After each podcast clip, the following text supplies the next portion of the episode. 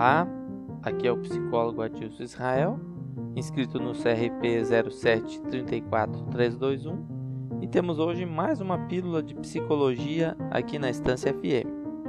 Hoje vamos falar sobre a necessidade e o poder do diálogo.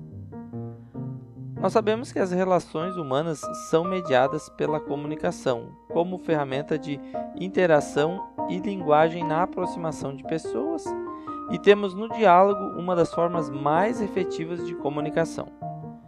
Diálogo porque presume a participação de dois ou mais comunicantes que conversem entre si, interagem, trocam ideias e de alguma maneira se entendam.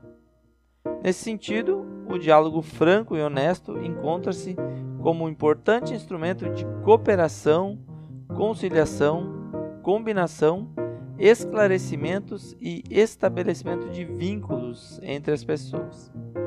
Mas dialogar não é apenas falar. Dialogar também envolve muito o ato de ouvir.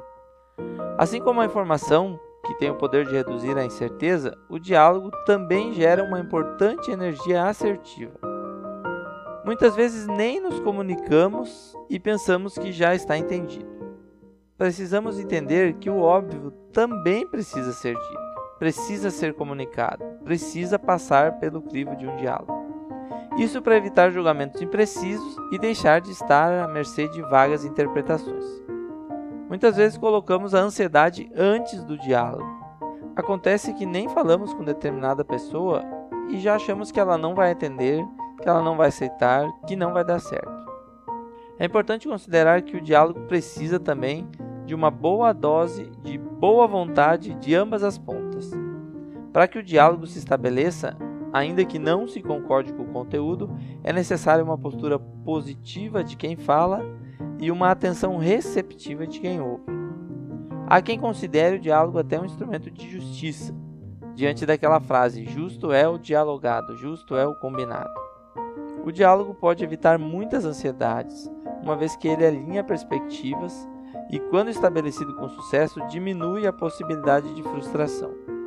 Quando tivermos a consciência do poder do diálogo, entenderemos as tantas possibilidades que o diálogo pode abrir.